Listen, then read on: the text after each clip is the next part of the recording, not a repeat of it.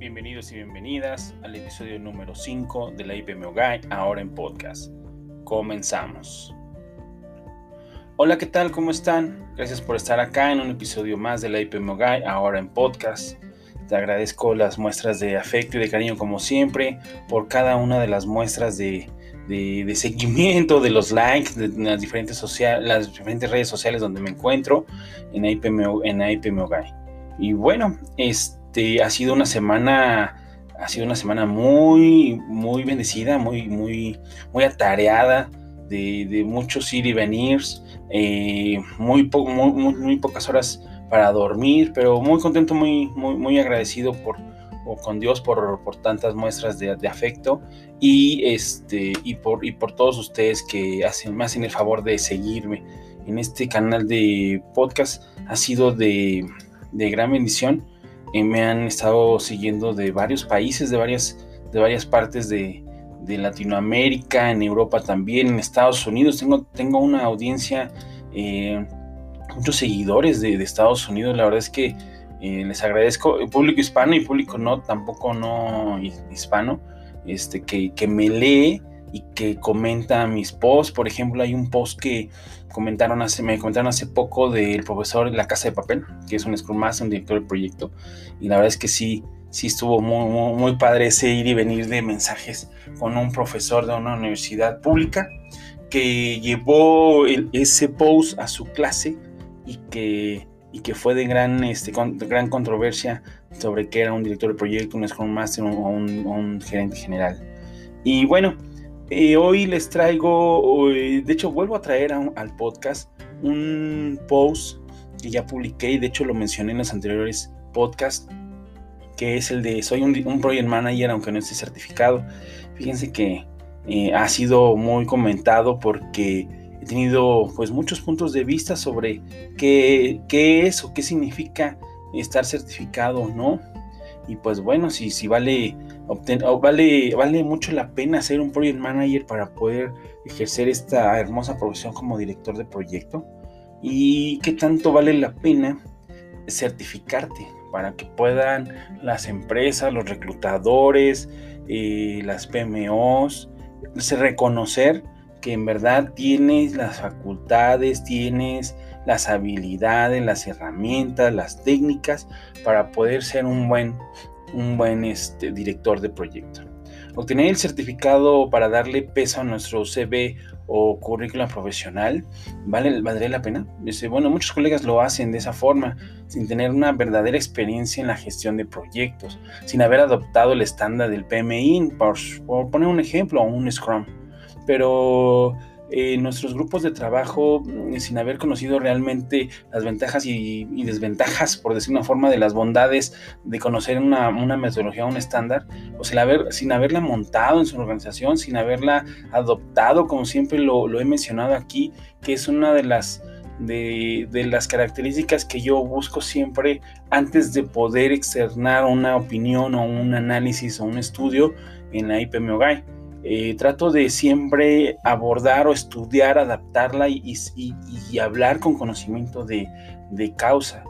Bueno, eh, hay otros colegas que son obsoletos, por decir una forma, que no, que se quedaron en versiones 3 y 4 y que sean certificados y, que, y que sí han mantenido con PDU su certificación pero que les hablas de una versión 5 una versión 6 del PMI, hablando del PMI de nueva cuenta, y no saben nada. O sea, puedes tú cuestionarlos de los grupos de trabajo, de las áreas, y no conocen en realidad qué es lo que hay en, esa, en, esos, en esas versiones del, del PMBOK. Pero bueno, eh, si se vale, pues sí, todo es válido. Creo que lo, que lo que no es válido es no conocer la metodología no conocer las habilidades, las herramientas que nos da el estándar para poderlo adaptar, ¿no? Necesito certificarme para tener, contar, ejercer, practicar, dar ejemplo y demostrar que cuento con los valores que indica el PMI, que es el respeto, la responsabilidad, la imparcialidad y la honestidad. El código de ética y conducta del PMI nos habla mucho de eso. Yo creo que tú los has de conocer y los has de, de, poner en práctica. puede ser un buen project manager, sí, sin contar con la certificación, practicando y desarrollando el excelente código de ética y conducta que les hablo, adaptando el estándar en nuestras organizaciones y hacerla tuya, contribuir y mejorar a la misma, ¿no lo creen? Evitando, invitando a tu equipo de trabajo colaboradores a los que las buenas prácticas eh, se puedan realizar, a ejercer un consenso, un consenso en general de que la aplicación de conocimientos y habilidades, herramientas técnicas que se usan en el día a día y que sumando todo ello puedan aumentar la posibilidad de éxito de nuestros proyectos para entregar los mejores resultados y los valores esperados en la empresa. ¿No lo creen? O sea, tenemos que ser certificados para poder eh, entregar todo eso. Yo digo que no. El certificado te da un peso curricular, como ya lo mencioné, ante los reclutadores, ante un director, etcétera, y te da mayor credibilidad de que tiene las bases para poder ejercer.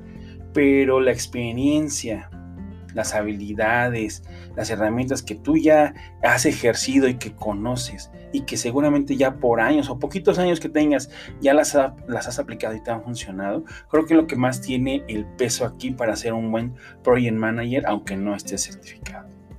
Yo te comparto mi experiencia, he ejercido muchos años la, función de director de proyectos sin estar certificado. Y he, implementado muchísimos proyectos de diferentes tecnologías, ciencias, y poco a poco he estado inmerso en eso, en, poder adaptar herramientas, no solamente del PMI, sino también de un Scrum o de metodologías ágiles, y me ha funcionado. En el actual entorno de los negocios, los, líderes de las organizaciones deben ser capaces de gestionar, de gestionar, con presupuestos más ajustados, cronogramas más cortos, es con escasez de recursos, esto te ha de sonar bastante, y con una tecnología en constante cambio. ¿no?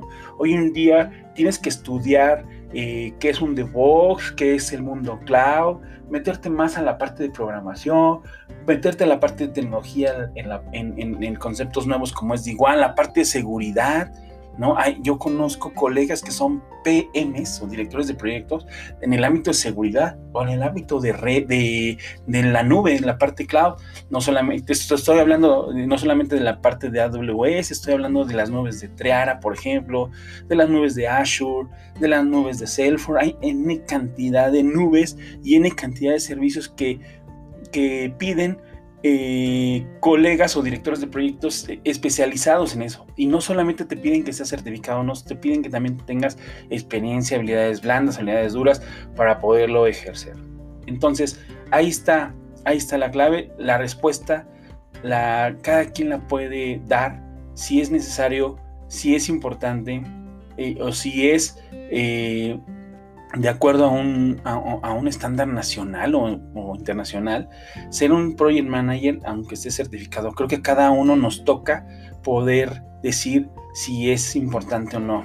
Aunque déjame, antes de terminar el post, el podcast, déjame comentarte que muchas de las organizaciones y de la, de la parte de reclutamiento, de recursos humanos, podría decir que tienen la culpa porque piden el certificado, piden, perdóname, piden al profesional que esté certificado y, desde ahí partimos mal, porque hay muchos colegas, yo conozco bastantes y seguramente tú también, que no, a lo mejor la economía no, no les da para poder tomar un curso y, certificarte, pero tienen una excelente, una riquísima experiencia que, que aportar, que dar a los proyectos. Y pues bueno, creo que los, los, los, los castigamos en ese sentido. Créeme que a mí, te lo hablo con conocimiento de causa, a mí me pasó hace un par de años donde me habían hablado de una empresa y les gustó mucho mi currículum. Y mira que no estaba certificado en PM, no, no, no, tenía el Scrum, y, pero tenía ISOs, tenía ISOs, tenía Six Sigma y tenía ITIL, y el Fundamental, el SOA y el, y el OSA. Y me mandaron llamar, les gustó mucho. De hecho, la, reclutadora me dijo: este, eres muy, tienes el, el currículum está muy bien, la experiencia, los años, este, pero no importa que no sea certificado. Bueno, paso el siguiente filtro, voy con, ya con mi jefe, con el que iba a ser mi jefe, me hizo una entrevista enorme y me dijo, no está certificado, no importa, ¿no? Este, eh, lo primero que te vamos a regalar acá es un curso de certificación del, del PMP para que tú puedas este, tener tu certificado, porque vas a tener gente a tu cargo que sí es certificada y no, vemos bien este, que tú no estés certificado y las demás personas sí pues para no hacerles el cuento largo, al final no me quisieron dar la plaza porque no estaba certificado cuando me habían dicho que no era un problema. Entonces, la respuesta la, tiene cada uno de nosotros. Eh, soy un project, manager, un project manager o un director de proyecto, aunque no esté certificado. Y no solamente hablando del PMI, estoy hablando de un Scrum Master, un DevOps o un Six Sigma o alguna otra metodología que tengamos y que conozcamos, un Prince2, un Kanban de administración de proyectos, es que, que no tengamos y que no ejerzamos, ¿no? Y que no, que no, que no avalemos, perdón, eh, con un papel de que soy certificado, ¿no? Pero que sí nuestro currículum, nuestra hoja de vida avale que sí somos certificados o no. Pues estamos en la IPMO Guy, en todas las redes sociales y ahora en todos los canales de podcast. Gracias por llegar hasta acá en el episodio 5 de la IPMO Guy. En el siguiente episodio abordaremos temas de las metodologías, estándares y frameworks, entre otros temas que llegan a una PMO. Nos escuchamos pronto. Un abrazo.